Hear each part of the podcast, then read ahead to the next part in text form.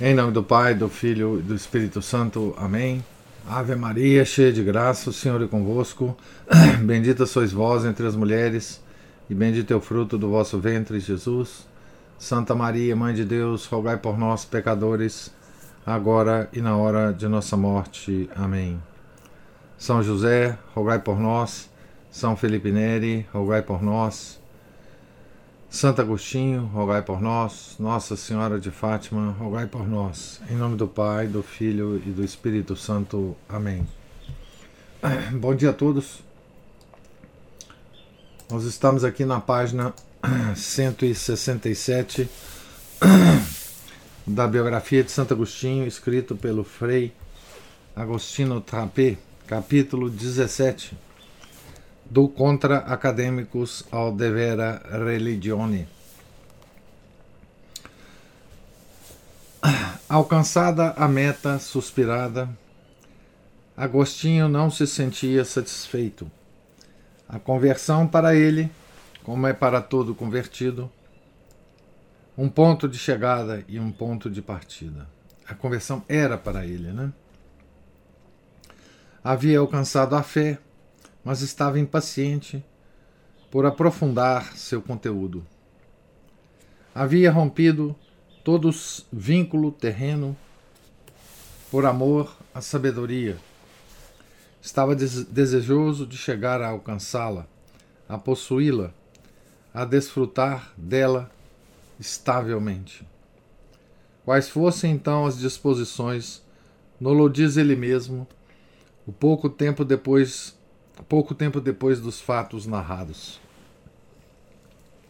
Dedicando a Manlio Teodoro o diálogo A Vida Feliz, descreve-lhe sumariamente o iter de sua evolução interior e conclui, abre aspas para Santo Agostinho, Podes, portanto, observar em qual filosofia, como em um porto, eu navego, mas também esse é tão largo e sua amplitude não e sua amplitude não exclui completamente a possibilidade do erro, se bem que com menor perigo.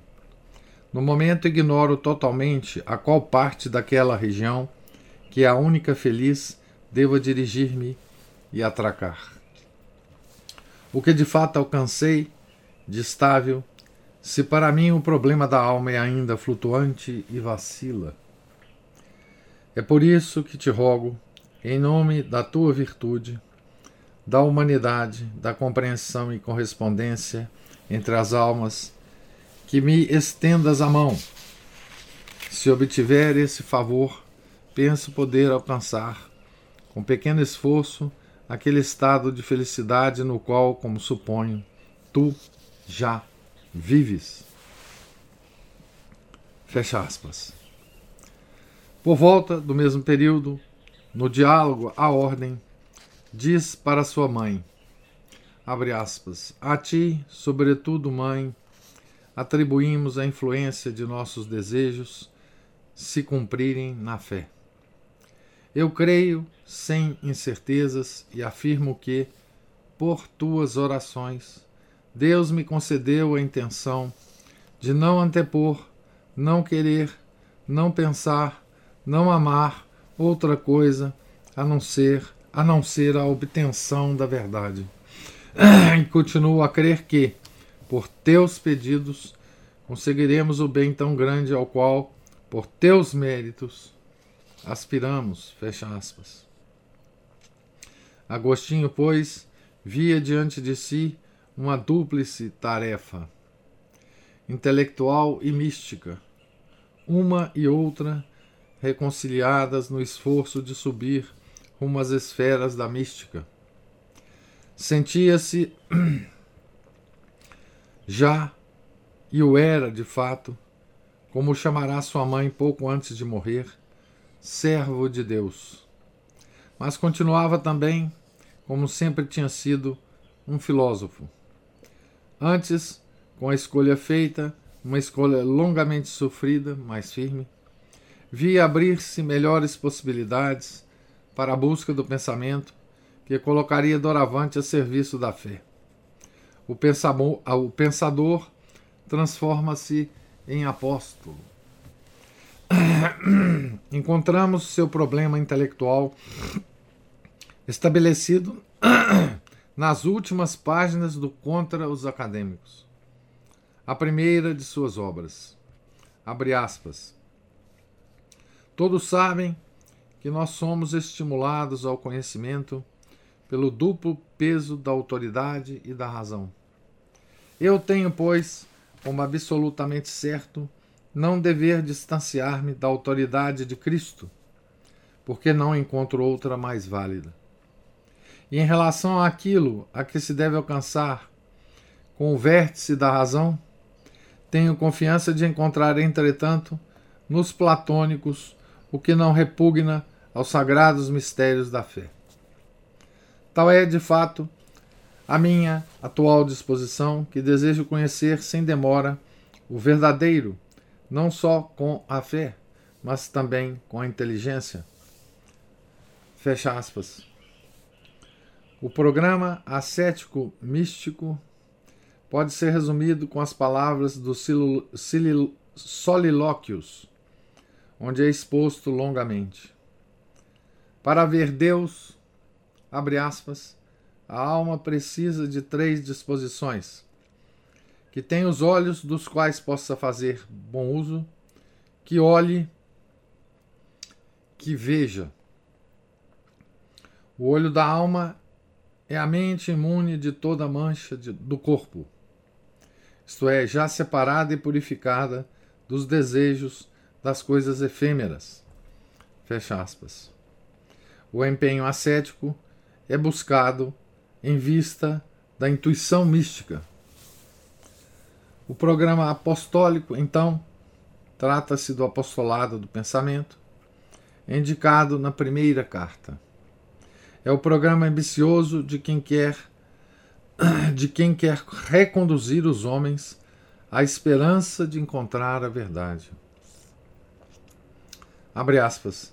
Em nosso tempo, em que já não vemos mais filósofos a não ser no manto, e esses eu, na verdade, não posso considerar dignos de um nome tão venerável, parece-me que se deve conduzir os homens a esperança de encontrar a verdade, caso a opinião dos acadêmicos tenha tirado alguém da sutileza de raciocínios do buscar compreender as coisas.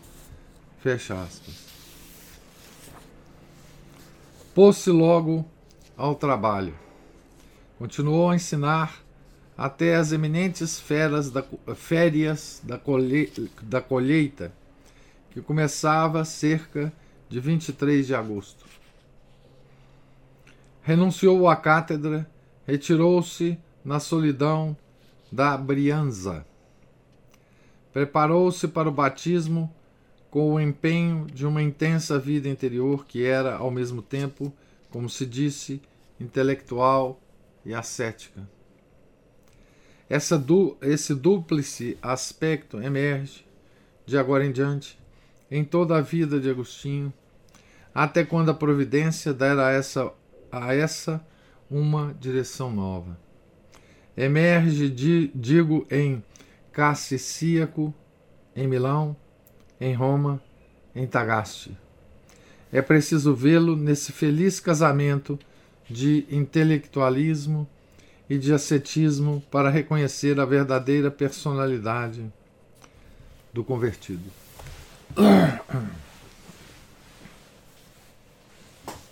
Cassicíaco. É o título do item aqui. Chegou a Cassicíaco, a casa de campo posta à sua disposição pelo amigo Verecundo, aproximadamente nos primeiros dias de novembro. Estava com ele a mãe, o irmão Navídio, o amigo Alípio os conterrâneos e discípulos Trigésio, e Licêncio, os primos Lastidiano e Rústico, e o filho Adeodato. Imediatamente depois, entre os dias 9 e 10, começaram as disputas filosóficas, das quais houve 15 sessões, todas no mês de novembro, reunidas em torno de três temas fundamentais: a certeza, a felicidade e o mal. Nesse mesmo momento, Agostinho discutia consigo mesmo sobre a necessidade da purificação e sobre a imortalidade da alma. De todas essas discussões nasceram quatro obras. Então, esse foi um retiro né, intelectual místico que Agostinho fez com algumas pessoas. Né?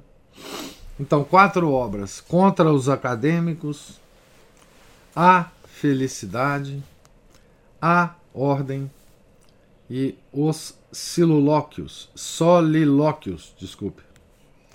Os assuntos tratados: quatro metafísicos e um moral. Faziam parte do grande programa da filosofia cristã que o neoconvertido se propusera ardentemente desenvolver. Começou com a crítica do conhecimento, que está na base de toda a filosofia. Contra o difuso ceticismo, os homens deveriam reconquistar, como entendemos, a esperança de encontrar a verdade. Escreveu por isso contra os acadêmicos. Não o fez como se supôs, porque ele mesmo fosse ainda mais ou menos adepto do ceticismo, mas porque queria remover de si e dos demais todo obstáculo no caminho da busca. Com certeza, as objeções dos acadêmicos perturbavam também a ele, mas não tanto pela sua força, quanto pela grande estima que havia nutrido por aqueles filósofos. Parecia-lhe inverossímil que pensadores como Carnéades e Arce, Arcesilau tivessem professado o ceticismo, uma doutrina que não se sustenta de modo algum à crítica. É bem claro, de fato, que a mente adere com firmeza e sem sombra de dúvida a muitas verdades de ordem matemática, dialética, sapiencial. Também em torno da percepção dos sentidos, sobre cujos erros insistiam muito os acadêmicos. Não se vê o que se possa responder a quem apela à consciência daquela percepção, dizendo, por exemplo, tenho consciência de que com este som meu ouvido se deleita, etc. A autoconsciência, então, sei que sou, sei que penso, sei que amo, elimina toda a possibilidade de ceticismo. Diante desses argumentos, Agostinho conclui que o ceticismo não pertencia à doutrina, mas ao método esotérico dos acadêmicos. Convencidos de não poderem convencer os homens da verdade, preferiam ocultá-la, demonstrando que os argumentos de quem a confiasse, como os epicuristas e os estoicos, a percepção dos sentidos eram falazes. Então,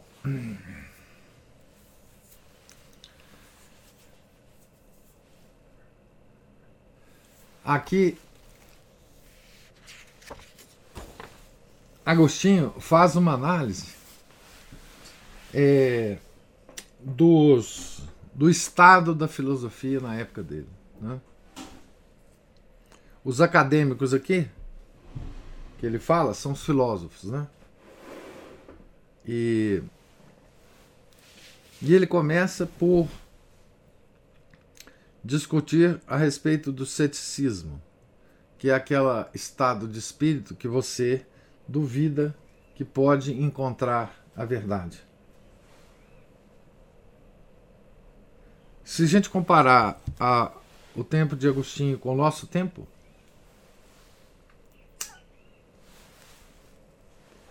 nós já demos uma.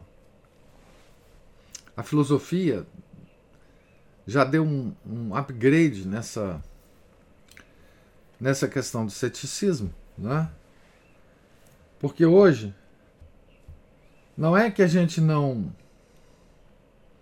acredite que a gente possa ou que a gente não possa atingir a verdade. É que a gente acredita que cada um tem a sua própria verdade. Né? Então, na época de Santo Agostinho, era possível discutir o ceticismo em base filosófica e e provar né, para os céticos que a gente pode sim atingir a verdade. Porque veja bem, tanto o cético quanto o, quem acreditasse na verdade tinha a verdade como referência. Não é? Os céticos não afirmavam que cada um tenha, tem, tinha uma verdade. Os céticos afirmavam que existia de fato uma verdade mas que nós éramos incapazes de atingi-lo. Não é? Hoje, nós não acreditamos mais que exista uma verdade. Não é? Nós acreditamos que existem verdades pessoais. Cada um tem a sua verdade. Né? Então, é, agora eu queria chamar a atenção para vocês de uma uma coisa muito interessante que o autor fala aqui. Ele fala assim: diante desses argumentos, Agostinho concluiu que o ceticismo não pertencia à doutrina, mas ao método esotérico dos acadêmicos. Método esotérico. Eu vou continuar a ler depois volto aqui. A, lê o que eu já li né, anteriormente. Convencidos de não poderem convencer os homens da verdade, preferiam ocultá-la, demonstrando que os argumentos de quem os confiar, de quem a confiasse, como os epicuristas e os estoicos, a percepção dos sentidos, eram falazes. Então, método esotérico dos acadêmicos não, é? não a doutrina. Então, esses métodos esotéricos existem também, não é? Na, nos acadêmicos modernos, né? Então, é, os filósofos mais é, importantes do nosso tempo tinham métodos é, esotéricos, né? de um esoterismo muito parecido com o esoterismo da época do, do Santo Agostinho. Né? É, eles são gnósticos. Né? Hegel e Kant são gnósticos. Simplesmente assim. Toda a filosofia deles é construída em torno de é, conceitos gnósticos. Então, é, esse essa afirmação aqui do método esotérico dos acadêmicos, ela ainda é verdadeira hoje, né? tá certo? Para aqueles acadêmicos que é, nos afirmam que existe uma verdade pessoal, não, é? não existe a verdade, mas existem as verdades pessoais. Além do tema da certeza. Esse é o tema da certeza, a crítica ao, ao conhecimento da, da época. Né? Além do tema da certeza, havia o não menos fundamental da felicidade. As condições, a natureza, o objeto. A conclusão foi que só no perfeito conhecimento de Deus consiste a vida feliz. Também o argumento do mal o grave e assombroso argumento do mal foi enfrentado nessa nesse retiro, né? Místico intelectual de Santo Agostinho. Na ordem da providência estão situados juntos os bens e os males. Agostinho esboçou a resposta afirmativa, mas tendo se dado conta de que a discussão tornava-se demasiado árdua para as forças dos interlocutores que ele tinha lá nas discussões, né? e talvez também para as próprias dele mesmo, né? voltou o discurso para a ordem dos estudos, indicando o modo de subir das coisas corporais às espirituais. Mas onde a paixão pela verdade explodiu com violência foi no problema da morte e da imortalidade. Aqui não havia dificuldade dos interlocutores e ele poderia subir livremente pelos caminhos da metafísica.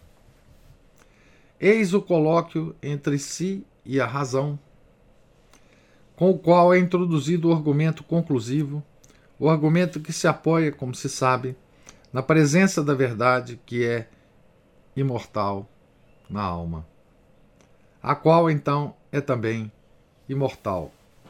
Vamos ver o diálogo, né? O diálogo entre a razão e o próprio Agostinho, né?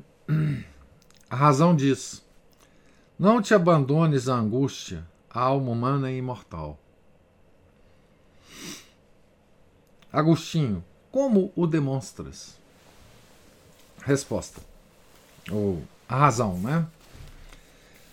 Pelos princípios que antes, com grande discernimento, como penso, aceitaste.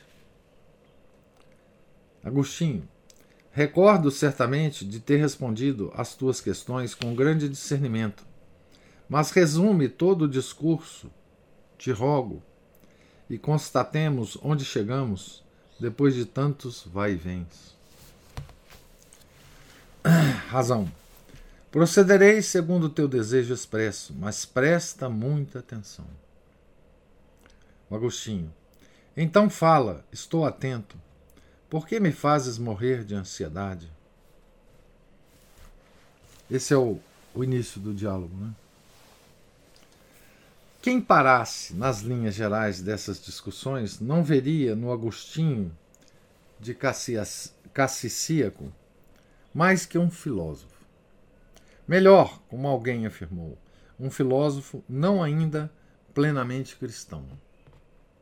Se ao contrário colhem-se todas as particularidades, não só se encontra o cristão que crê na Trindade, na divindade de, do Cristo, nos sagrados mistérios da Igreja, mas também o asceta, empenhado num austero estilo de vida e desejoso de chegar ao cume da, completa, da contemplação.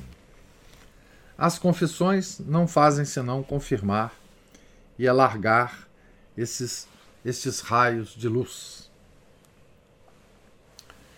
Seu dia iniciava-se e concluía-se com a oração. Metade da noite passava na meditação, banhando-a muitas vezes de lágrimas. Durante o dia estava ocupado com as discussões filosóficas, com os cuidados domésticos, com a instrução dada aos discípulos Trigésio e Licêncio. À mesa detinha-se pouco. Comia quando era estritamente necessário para saciar a fome, a ponto de poder dizer, jocosamente, que o início da refeição coincidia com o fim. Testemunhos dessa vida interior são a longa oração pré-posta aos solilóquios e seu primeiro livro. Isso nos revela a que grau de ascetismo chegou e quais eram ainda as feridas das quais rogava ao Senhor, pene quotidianis fletibus, para ser liberto. Eram particularmente os costumes do passado recente, presentes ainda na imaginação, ainda vivos e prontos a colocar à prova a constância do ânimo, ou, em todo caso, a fazê-lo sentir sua fragilidade. Diante da paixão, já vencida, mas não ainda inteiramente domada, o neoconvertido não encontra outro remédio que a oração, a humildade, a confiança em Deus, certo de que Deus o conduzirá, quando lhe agradar, à visão da beleza ideal a qual aspira. A razão, que lhe recorda essa condição interior, responde com profunda dor interior. Aqui, trecho de Santo Agostinho, né, nos trecho dos solilóquios. Abre aspas. Cala-te, peço, cala-te. Por que escavas e desces tão a fundo? Não posso mais reter o pranto. Já não me entrego mais às minhas promessas. Não presumo mais de meus propósitos. Desiste de examinar-me sob tais argumentos. Se dizes que aquele que desejo ver sabe quando estarei são, faça-se o que é seu beneplácito. Manifesta-se segundo seu querer. A este ponto, confio-me completamente à sua benevolência e sua ajuda. Acreditei definitivamente que ele não cessa de socorrer aqueles que creem nele. Eu não posso afirmar coisa alguma sobre minha sanidade, a não depois que tiver visto aquela beleza. Fecha aspas a incandescente ladainha de amor que abre os solilóquios nasce dessa profunda dor interior. O leitor não deixe de lê-la ou de relê-la se quiser descobrir o Agostinho autêntico, aquele mais íntimo, de Cassicíaco. Aqui lhe damos uma breve degustação dele, dessa ladainha dessa oração de Santo Agostinho. Né? Então, também nos solilóquios. Né? Ó oh Deus, que nos purificas e nos preparas para os prêmios divinos, vem, benévolo, ao meu encontro. Já amo só a ti, só a ti sigo, só a ti busco e estou disposto a sujeitar-me somente a ti. Pois só tu exerces com justiça o domínio, e eu desejo ser de, de, de teu direito. Manda e ordena aquilo que queres, te rogo, mas cura e abre os meus olhos, a fim de que possa ver teus sinais. Dize-me onde devo olhar para que te veja e espero realizar tudo aquilo que me mandastes. Readmite, te peço, teu escravo fugitivo, ó Senhor e Pai clementíssimo. Recebe-me, teu servo, que foge dessas coisas que me acolheram, não delas, enquanto eu fugia de ti. Sinto que devo retornar a ti. A mim, que bato, abra-se tua porta. Ensina-me como se pode chegar a ti. Se com a fé te encontram aqueles que voltam a ti, dá-me a fé. Se com a virtude, dá-me a virtude. Se com o saber, dá-me o saber. Aumenta em mim a fé aumenta a esperança, aumenta a caridade.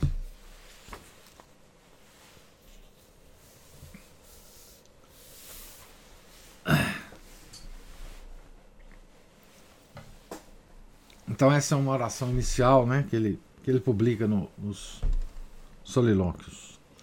Escrevendo as confissões, recordará com doçura e gratidão depois de cerca de 12 anos, os grandes benefícios recebidos naquele período e as ardentes orações elevadas a Deus, meditando os Salmos.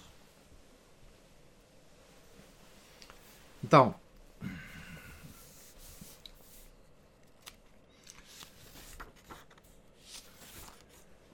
eu vou parar por aqui a leitura de hoje na página 176. Esse capítulo é maior, que é o último capítulo da primeira parte do livro, e apenas vou comentar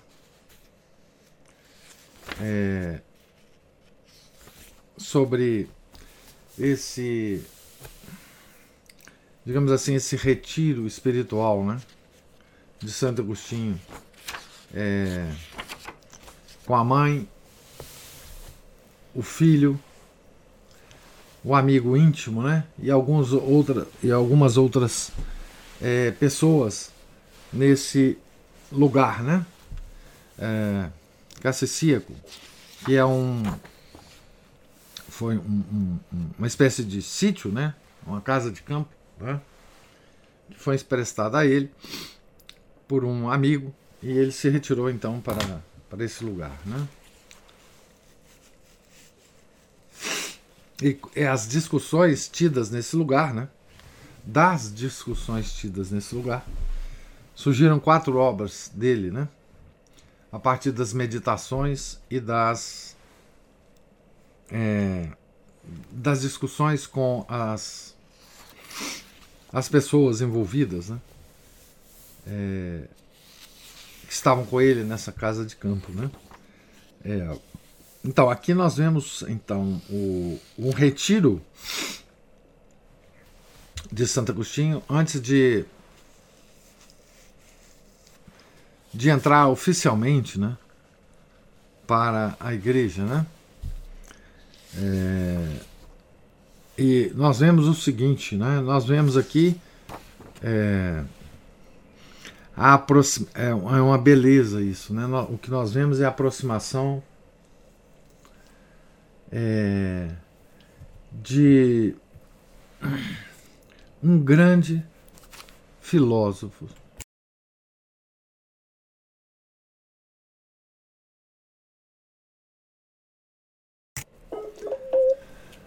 Deu uma travada aqui, né?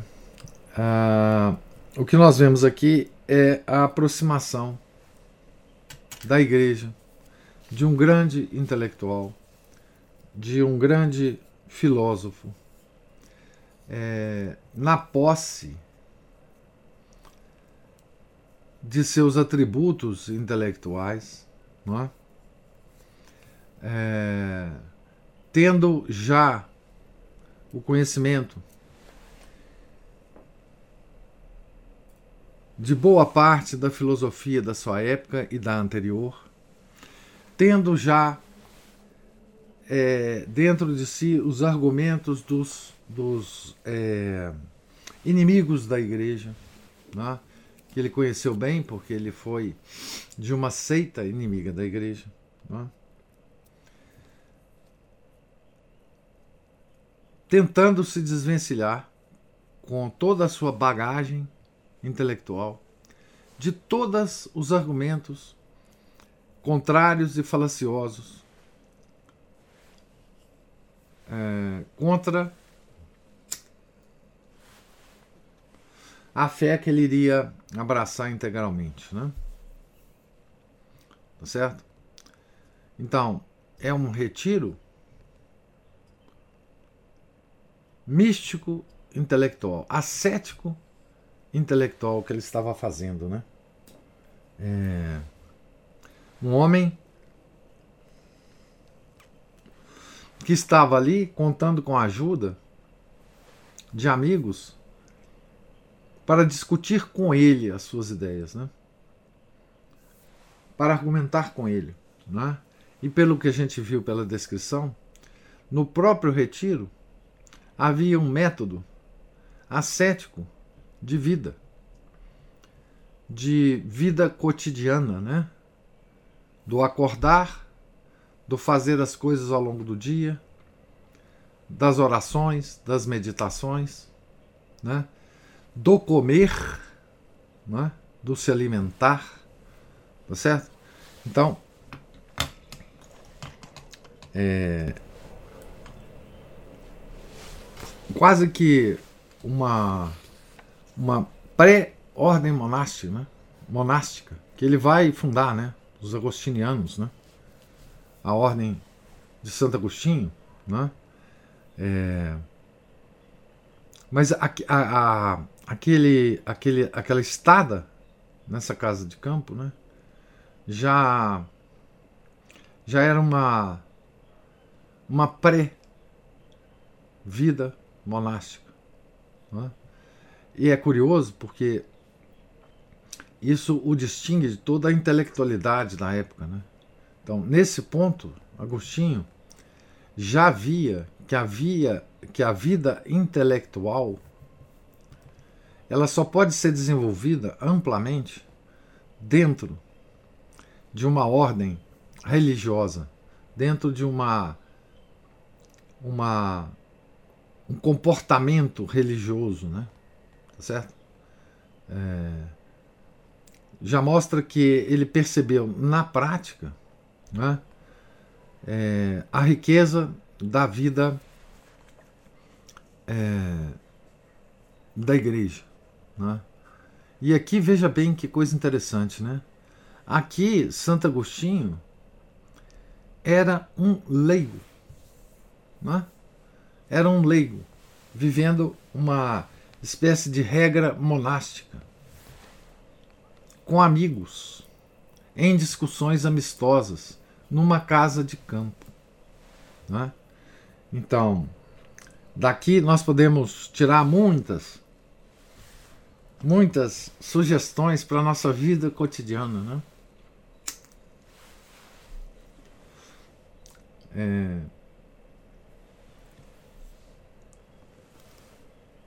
da nossa vida de leigo. Né? Quando a gente lê as obras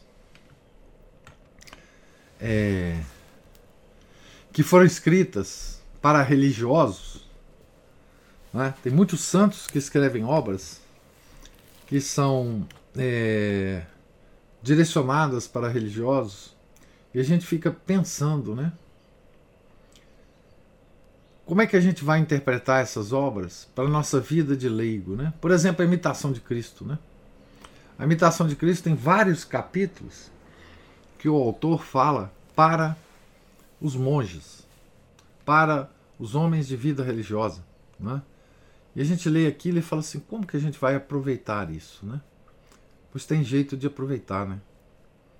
Tem jeito de pegar aqueles conselhos ou aquela ordem de vida dos monges e adaptá-la né, para a nossa vida de leigo. Né? É, essa ideia de viver no mundo, mas ter uma ordem de vida, digamos, monástica, entre aspas, é? é o que inspirou né, as ordens terceiras é? É, do, dos franciscanos, dos dominicanos, né? É, aquela, é, aquela espiritualidade monástica que pode ser expandida né?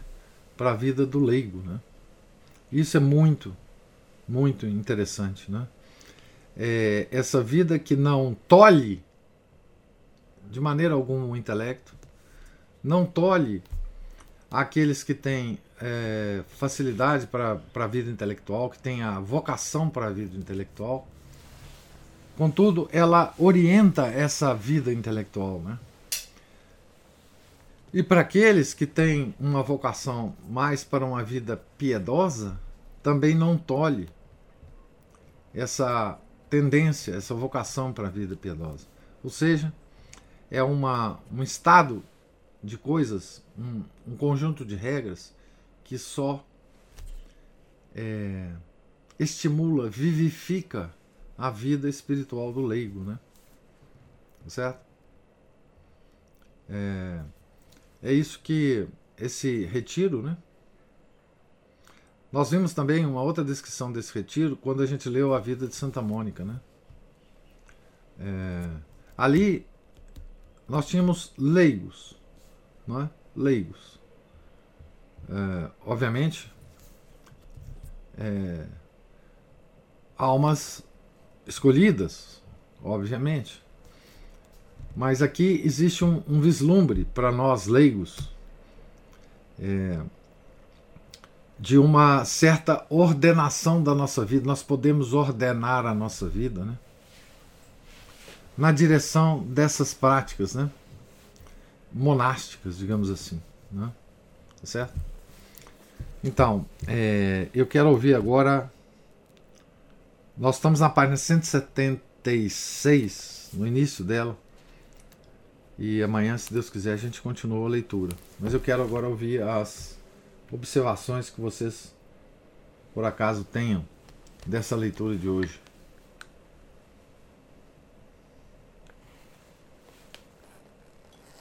Professor. Sim. Duas coisas me ocorreram aqui hoje com essa leitura. É, a primeira tem a ver com aquele diálogo a respeito da alma imortal. E que me, me remeteu a dentre as, afora todas as, as coisas que aquele padre Robert Benson é, foi capaz de prever, vamos dizer assim, com aquele livro, né, O Senhor do Mundo, um homem que morreu em 1914, é impressionante. Né? É. Mas eu vou dar um spoiler aqui, que é o seguinte, uma das personagens que comete eutanásia eu, eu achei aquilo. Ah, eu, eu confesso para o senhor que eu não entendi nada do método. Mas é, o assombro dela ao ver que não acabou, eu achei impressionante. Foi, ele, ele fez de uma forma que é, eu nunca tinha visto em lugar nenhum a forma que ele usou ali para falar de uma alma imortal. Né? É. Ela ficou assombrada. Né? Eu achei muito interessante. É, esse assombro é o que todos os céticos vão ter, né, quando encontrarem o outro lado, né? Mas pode falar aí, o, o acho que o Márcio queria dar continuidade aí. Foi só uma, uma pedindo para ela apagar o microfone. É Por favor, continue. É só porque a gente tem que é, usar o, o, mesmo fone os dois quando é na hora de falar. Tá. Não, mas é, é, é, não, o que eu queria dizer é o seguinte: esse assombro, né? Esse assombro é o assombro da vida eterna, né? É o assombro é, é o assombro de, de uma de uma coisa terrível, né? Uma das coisas mais terríveis é, sobre a realidade da nossa vida é que ela não acaba. É, é uma coisa curiosa, não é? É que nós podemos é, ter duas relações com a vida eterna, né? Em relação ao, ao conceito a, a realidade da vida eterna. Né? Uma é achar muito ruim. A existência eterna é um peso muito grande que a gente carrega na nossa na nosso estágio de vida atual, né? Certo?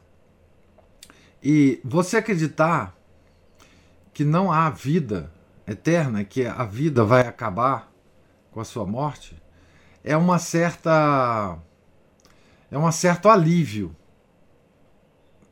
para muita gente e a gente consegue entender isso. Né? É, esse alívio vem do seguinte: os nossos atos atuais não terão consequências futuras. Nós podemos fazer o que quisermos com a nossa vida agora, porque ela vai acabar mesmo, né? Então, é, diante desse fato de quem não acredita na vida eterna, há, várias, há vários comportamentos de vida, né? É, os mais nobres e os menos nobres, né? Mas o fato de que quem acredita na vida eterna carrega um peso grande sobre os ombros é um fato que a gente não pode negar, né? Então, a vida eterna é uma a meditação sobre a vida eterna é uma meditação duríssima, duríssima. Mesmo porque nós sabemos, nós católicos, que o nosso destino na vida eterna depende das nossas escolhas agora. Né? Então,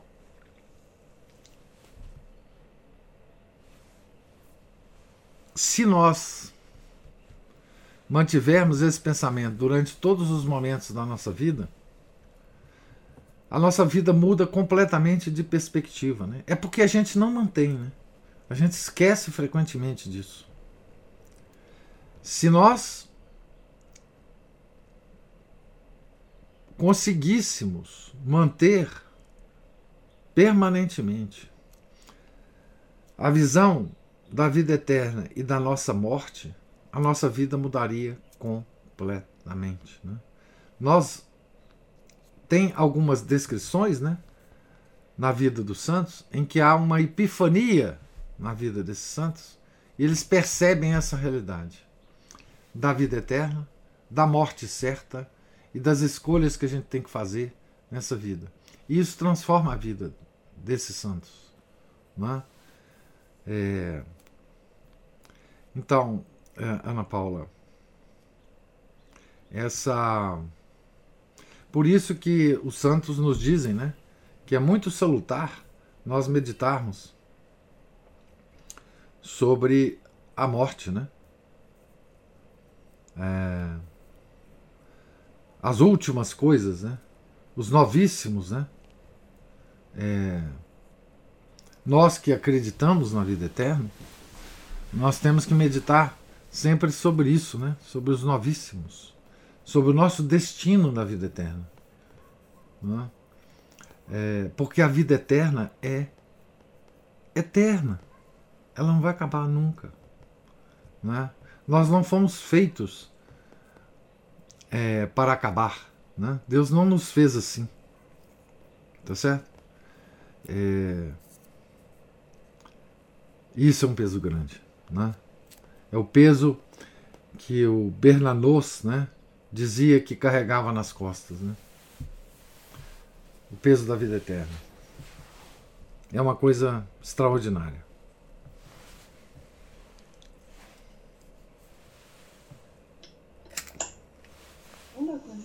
Ocorreu foi quando ele descreve o comportamento de Santo Agostinho à mesa, né? Ele passava pouco tempo à mesa. Então, me remeteu a o que eu ouvi de um padre outro dia, uma homilia aqui na internet, em que ele falava da gula e que ele se referia à gula como um outro pecado de Adão mais um pecado que Adão cometeu. Porque Adão não precisava ter comido aquele fruto.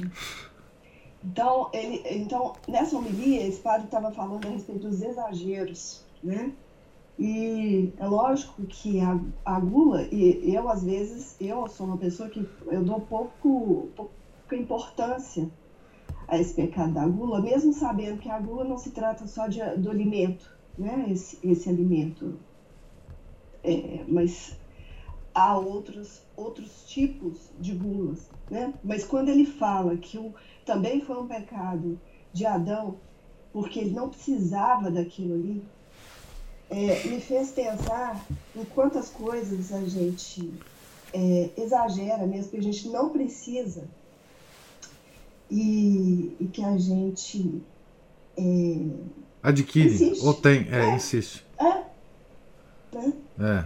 É. é para que esse mais? Você precisa. Por que, que você precisa desse mais? Esse foi querer mais é que levou Adão a pecar. É uma das coisas né, que levou. Eu nunca tinha pensado por esse é, lado. Também não. Eu nunca tinha pensado na Lula nesse sentido. Também não. Não. É... É interessante isso mesmo. É, nós podemos expandir esse, essa,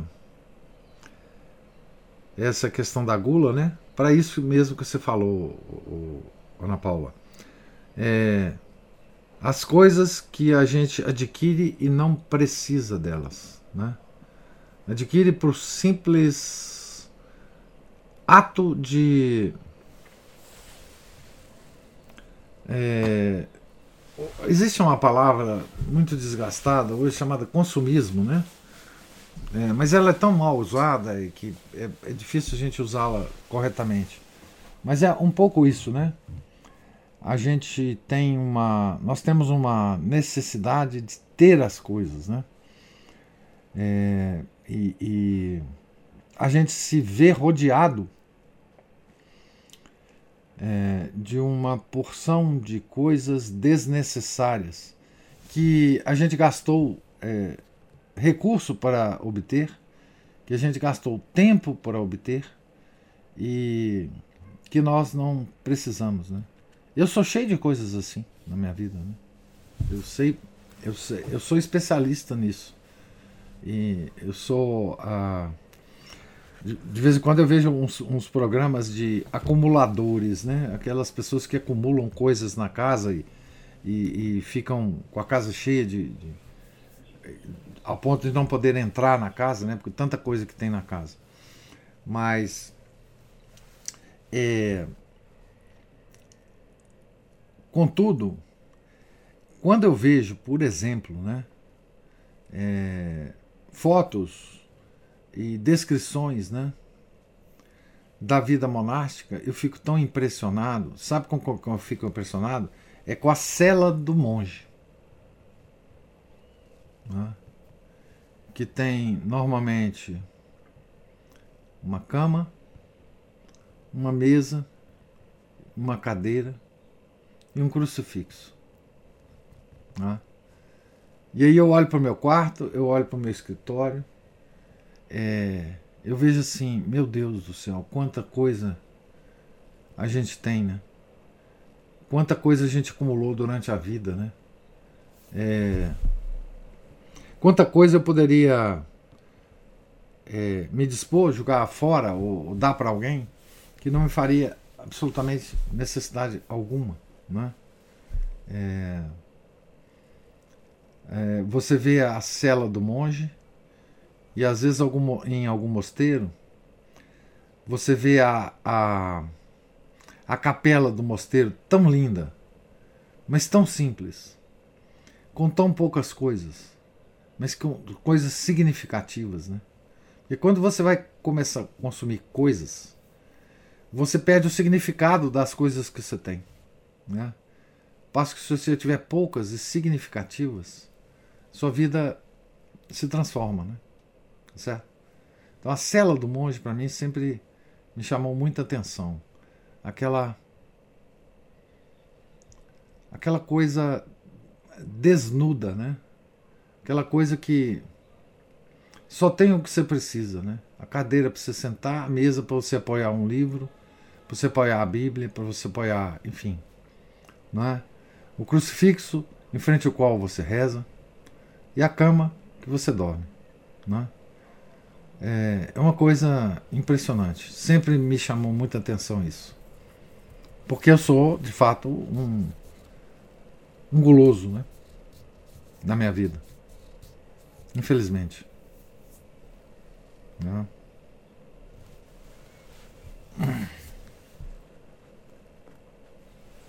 Professor. Sim. Agora sim.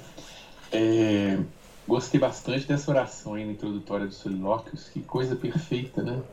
Simplesmente se dirige a Deus pedindo aquilo que realmente é necessário. É. a gente tem que fazer um discernimento entre as coisas úteis e as necessárias. As úteis, elas não são necessárias para nós naquele momento. Né? Aí entra naquele esse campo que o senhor falou do, do da acumulação. É, tem, todas as coisas são úteis, por isso elas existem, mas não necessárias para nós. É. E é interessante quando a gente, é, por exemplo, sai de férias, vai fazer um, assim, seja morar, ficar passar um tempo numa casinha de campo, passar uns, uns dias aí enfurnado no convento, acampar no meio do mato por alguns dias. Quando a gente volta, que a gente vê assim, se dá conta de que precisa realmente de pouco, né? Isso aí é um bom detox assim de consumismo. É. E mas aí eu, essa parte do Santo Agostinho lá, o retiro dele, uma coisa interessante é que é exatamente isso, a, a solidão é, vamos dizer solidão, solitude, né? Como se o pessoal está fazendo a diferença hoje em dia de um para outro, é claro. Solidão de estar só, mas não se sentir só. Solitude. Uhum. Mas é, ela faz com que a gente se confronte melhor, né? E a gente consiga, inclusive, quem não tem coragem acaba né, fugindo da oportunidade de encarar os próprios demônios, né?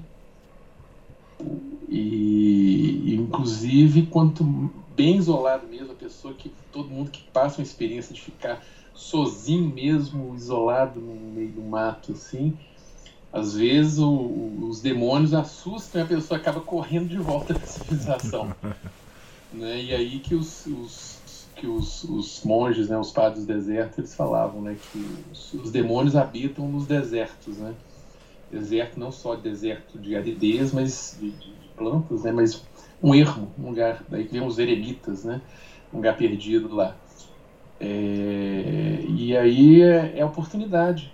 A gente tem também, né? E como, como você falou, né? Aplicando essas, essas coisas na, na vida prática da gente, a gente tem que ter nossos momentos aí de, como o pessoal diz aí, mais chegada à meditação, nossos momentos de deserto também. E, e interessante que muitas dessas essas vivências, elas podem ser, assim, em alguns momentos da vida da gente, ser aplicadas, né? Desde que a gente elimine o estímulo sensorial excessivo, é. televisão demais, música demais, computador demais, a internet demais. A gente tem um tempo para a gente fazer isso, um, metade de um domingo para fazer isso, é uma forma boa de santificar o domingo. E mesmo na vivência prática do dia a dia, o modo como a gente conduz uh, nossas atividades, os nossos negócios, nossos, nossa vivência familiar. Inclusive, até mesmo, por exemplo, a regra de São Bento, ela é essencialmente uma regra para uma família. Tem hora para tudo, tem hora das refeições, tem disciplina, o, o abade é o pai, o prior é a mãe, e os outros são chamados de irmãos. Não era coincidência, né? É. Então, é, é, cada qual que consiga, né, de certa forma, aplicar aquilo que ajuda demais na nossa santificação. Agora, outro ponto que eu achei interessante foi o senhor falar aí da, do ceticismo né, é, científico, uma coisa que sempre me incomodou muito, porque eles, eles alegam certa dúvida. Mas a gente percebe que não é uma dúvida, não é uma dúvida saudável, é realmente um ceticismo. Ou seja, uhum. quem é, aparece com alguma coisa, alguma proposta lá, é, ele, ele, conta com a presunção de que aquilo que ele está dizendo é uma falsidade, a menos que ele prove o contrário. Então já há uma presunção, é, não de dúvida, mas de, de, de, de, de ser contrário, ou seja, de, ceticismo mesmo, quanto àquela, àquela proposta. É, isso aí muitas vezes, é, ao invés de ajudar, até atrapalha. É, atrapalha para alguns né, no meio acadêmico e favorece mais outros, ou seja, se quem, quem quiser adotar a linha de pesquisa do orientador está com o, a estrada livre, né? Quem tiver vai é praticamente escalar um Everest, né? É, Sem oxigênio. Ou, ou, vai escolher outro orientador, né? É, se que... conseguir encontrar alguém é. com a cabeça que saiba discernir entre a dúvida saudável e o ceticismo. É, é. Mas esse ceticismo está aí, os acadêmicos também estão aí. E caso o senhor queira é, assim comentar alguma coisa a respeito disso aí, a gente vai ficar muito contente em ouvir. Obrigado. Ah, é, muito bem. Não, sobre essa última parte que você falou do ceticismo, né? Há um há um, digamos assim, um, um ceticismo saudável, né? Que hoje a gente precisa precisa exercer esse ceticismo saudável para quase tudo que a gente ouve, né? É, mas é, o, o ceticismo como método para a sanidade, isso é muito importante hoje. Né? É, ou seja, todas as verdades, entre aspas, propaladas por autoridades hoje, pela mídia, etc., nós temos que ser altamente céticos a elas para nos proteger. Né? Então, esse é um ceticismo saudável. Agora, o ceticismo como método, como é, doutrina, ele é altamente deletério, né? Porque no fundo é, o que ele propaga é que é, nós não temos, é, é, quase que um agnosticismo, né? nós não temos meios de, de alcançar a verdade. Né? É, o, o cético, o ceticismo é ele é atacado por vários autores, mas o que, é, o, o que eu acho que é o mais é, hilariante desses autores é o próprio Chesterton, quando ele fala desse assunto, né? Mas assim, é, o, o, ninguém é cético por natureza, né? Porque o cético ele só é como postura intelectual para os outros verem, né? Porque Obviamente, o cético ele sempre tem certeza de muitas verdades em relação a si mesmo e em relação ao mundo. Né? Não, há, não há absolutamente forma de você viver no ceticismo como doutrina e comportamento. Né? Ele é auto. É, ele, não para em pé, né? Tá certo? É, e portanto, é, é ele é um método, como o Santo Agostinho, como o autor fala aqui, né? É um método esotérico de enganação, né? de enganação. Agora, no caso que você falou aí do, do, do mundo acadêmico, né? Uh, é, o mundo acadêmico hoje é completamente deformado, né? de uma forma que Santo Agostinho não, não imaginaria. Né? É, ele é deformado por por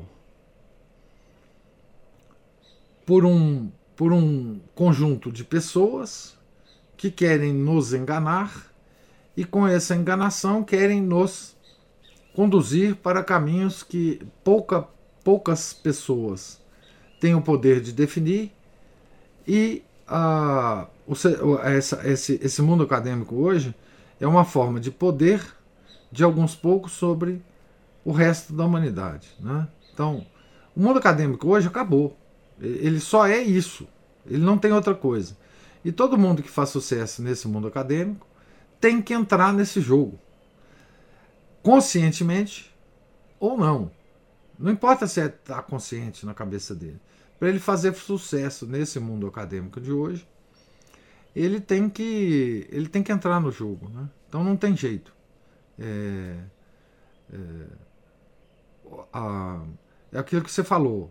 Se você está, por exemplo, num, num programa é, de ascensão na sua carreira, um programa de doutorado, porque você, você quer ser um professor universitário, você tem que seguir o seu orientador nas formas que ele quiser dar o seu trabalho. E se você não seguir, você está fora. Né? Então, ah, não há nenhum tipo de é, estímulo para criatividade ou para qualquer tipo de discussão frutífera sobre nenhum assunto. Todos os assuntos hoje é, são definidos segundo a direção que eles têm que tomar e os resultados que eles têm que tomar. Então, a vida intelectual hoje, é, em todas as áreas, né, ela ficou reduzida a grupos de interesses e você pode trabalhar em certos assuntos segundo grupos de interesse. Quem não trabalha assim é excluído da vida acadêmica, excluído da academia, excluído do, da turminha dos acadêmicos hoje. Né? Então, hoje existem formas sofisticadas de exclusão. Né? Formas sofisticadas de exclusão. Mas eu vou contar para vocês que isso não é novo. Né? Essa, esse, esse modo de exclusão da vida intelectual dos acadêmicos ele é muito antigo. Ele, ele foi quase que criado com a universidade. Foi a criação da, da igreja. Né? Vocês vejam que a universidade, ela tinha lá seus 150, 200 anos. Uh, na, no final da Idade Média, é, quando houve uma grande discussão acadêmica, talvez a maior e mais importante discussão acadêmica que já tenha havido dentro da universidade, que foi a grande questão dos universais. Isso é uma discussão da Idade Média, né? quando ah, surgiram os nominalistas. Né? Essa discussão, que ainda não terminou, você veja uma discussão de 700 anos, por isso que eu digo que ela é a maior das discussões que já existiu na, no mundo acadêmico. A primeira coisa que o, os nominalistas fizeram para ganhar a discussão, porque for, a, a discussão foi vencida pelos nominalistas, foi, o que, que os nominalistas fizeram? Foi através do poder da universidade, do poder das autoridades da universidade, eles conseguiram excluir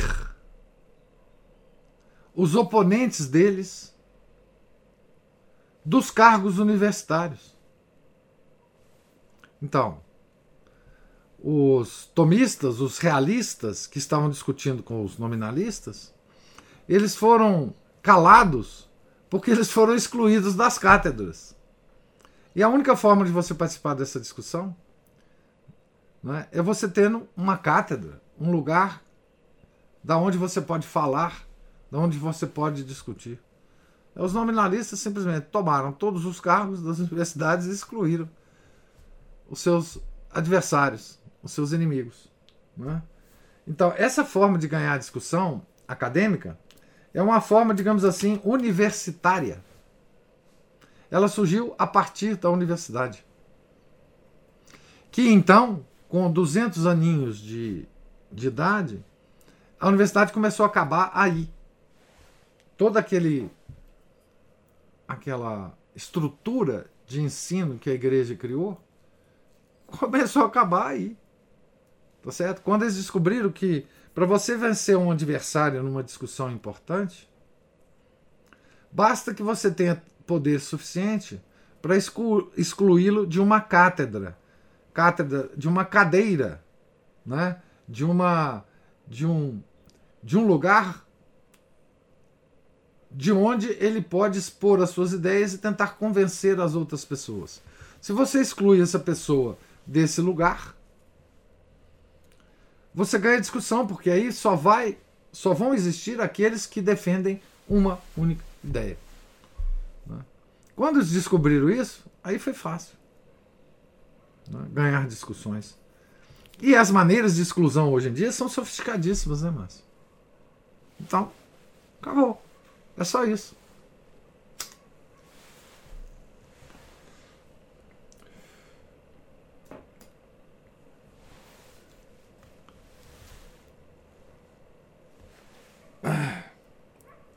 Então isso não é novo, né? Importante que se diga. O método de exclusão não é novo. Não é? Mas na época de Agostinho ainda não existia isso, né? ainda não existia essa estrutura universitária. Né? Então as pessoas podiam, digamos assim, falar em praça pública é, ainda de, de, uma forma mais livre né, que hoje. Hoje você não consegue. Né? é, a praça a praça pública está vedada, né? Aqueles que são oponentes do, do sistema vigente, né? Certo? Esse é o modus operandi, né? Da, da ciência, da, das ideias, da circulação das ideias. Não há livre circulação das ideias. Por isso que quando eu vejo falar de censura, né? Ah, estão censurando fulano, estão censurando o ciclano, esse governo está censurando não sei o que, aquele governo está censurando. A censura, ela, ela tem formas mais sofisticadas de acontecer que não somente numa ditadura, né? ou num sistema político que usa o método de censura para calar os adversários. Né? Ela pode ser calada numa, num regime completamente dito democrático, né? Certo? Dito democrático. É... Mais alguma observação? Ou comentário? Então, estamos na página 173, oh, desculpe, 176. E amanhã, se Deus quiser, nós retornaremos aqui, tá certo? Deus lhes pague a presença, as observações, os comentários, a paciência, né? Também. Fiquem todos com Deus, tenham um santo dia. Em nome do Pai, do Filho e do Espírito Santo. Amém. Ave Maria, cheia de graça, o Senhor é convosco. Bendita sois vós entre as mulheres, e bendito é o fruto do vosso ventre, Jesus. Santa Maria, Mãe de Deus, rogai por nós, pecadores, agora e na hora de nossa morte. Amém. São José, rogai por nós. São Felipe Neri, rogai por nós. Santo Agostinho, rogai por nós. Nossa Senhora de Fátima, rogai por nós. Em nome do Pai, do Filho, do Espírito Santo. Amém.